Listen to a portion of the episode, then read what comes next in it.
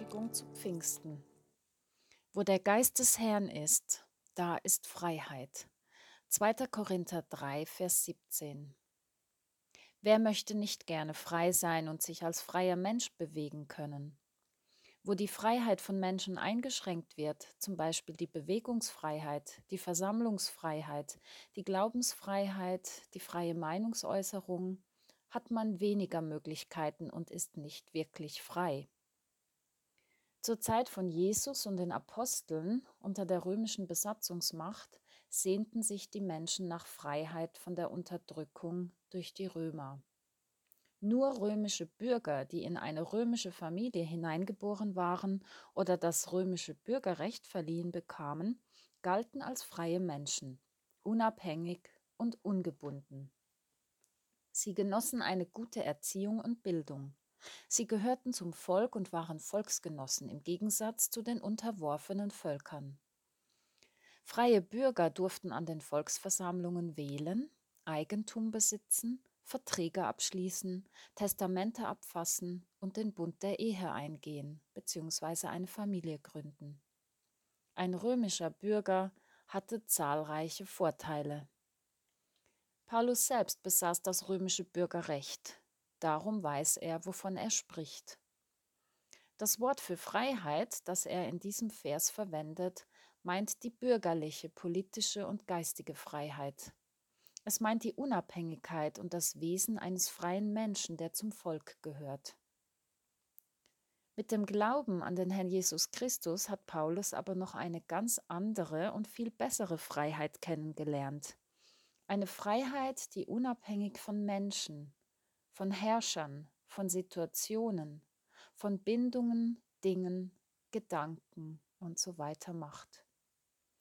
Diese Freiheit meint jedoch keine Zügellosigkeit oder Freizügigkeit, sondern die Zugehörigkeit zu einem neuen Bund und Volk, zu Gottes Volk und Familie.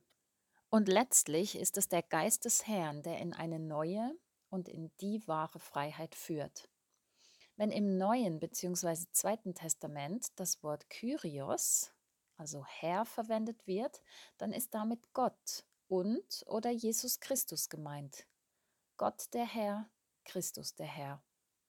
Es geht hier um den Geist Gottes, um den Geist Jesu, die eins sind. Vergleiche Johannes 10, Vers 30. Und auf uns bezogen geht es immer wieder um die Frage, wer in unserem Leben Herr sein und in unser Leben sprechen darf. Sind und bleiben wir selbst die Herren und Herrinnen über unser Dasein oder lassen wir uns von einem größeren Herrn leiten und begleiten? Es klingt paradox, aber wo Gott bzw. Jesus im Leben eines Menschen Herr sein darf, wird ein Mensch erst richtig frei. Frei von sich selbst, frei von Menschen und Menschenmeinungen. Er ist freigekauft und muss sich die Liebe nicht mehr von anderen erkaufen. Wenn in der Bibel vom Geist die Rede ist, wird ein Wort gebraucht, das eine Kraft und belebende Macht meint, den Urgrund des gesamten Lebens, ebenso Seele und Geist, Gesinnung und Sinn. Geist steht auch für Hauch, Wind, Atem, Leben, Duft, Klang. Und dieser Begriff bezeichnet ebenso den Heiligen Geist, der lebendig macht, der alle Sinne berührt und belebt, der atmen lässt. Wo dieser Heilige Geist, der Geist Gottes ist, das heißt, wo er wohnen, Wirklichkeit werden und wirken darf, da wird Neues möglich. Da wird ein Mensch in Bewegung gesetzt und findet in eine neue Freiheit zum Leben selbst. Auch Jesus spricht davon. Ihr werdet die Wahrheit erkennen und die Wahrheit wird euch frei machen. Wenn euch nun der Sohn frei macht, so seid ihr wirklich frei. Johannes 8, Vers 32 und 36. Die Wahrheit ist Jesus selbst. Er macht frei. Er macht den Weg zum himmlischen Vater frei. Er ist gegenwärtig in und mit seinem Geist. Und wo der Geist des Herrn ist, da ist Freiheit. Gott, Geist, Wahrheit und Freiheit gehören eng zusammen. Echte Freiheit ist Bindung an Christus als Lebensquelle und Lebensfundament. Es lohnt sich, dieses dritte Kapitel von Paulus zweiten Brief an die Korinther einmal in Ruhe zu lesen. Denn er spricht darin nicht nur die Freiheit an, die der Geist Gottes schenkt, sondern zeigt noch viel mehr Kostbarkeiten auf. Der Heilige Geist ist die Handschrift Gottes in unseren Herzen, so in Vers 3. Der Geist des lebendigen Gottes macht lebendig, Vers 6. In der Gegenwart vom Geist des Herrn ist Freiheit, Vers 17. Durch diesen Geist Gottes werden wir mehr und mehr in Gottes Bild verwandelt und Jesus ähnlich. Vers 18. Ein gutes Unterwegssein mit diesem Heiligen Geist wünscht von Herzen Sabine Herold. Gebet. Frei. Frei sein. Frei leben und wirken. Frei bleiben für immer.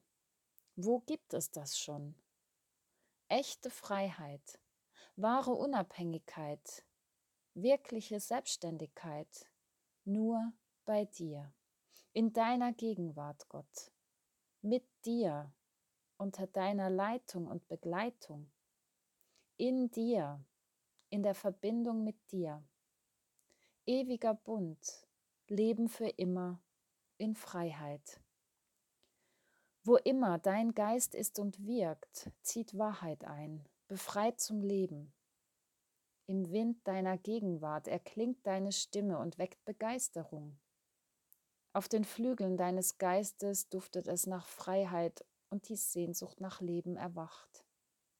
Dein Lebenshauch atmet in mir und belebt meine Sinne. Meine Seele kehrt zurück und bekennt, mein Herr und mein Gott.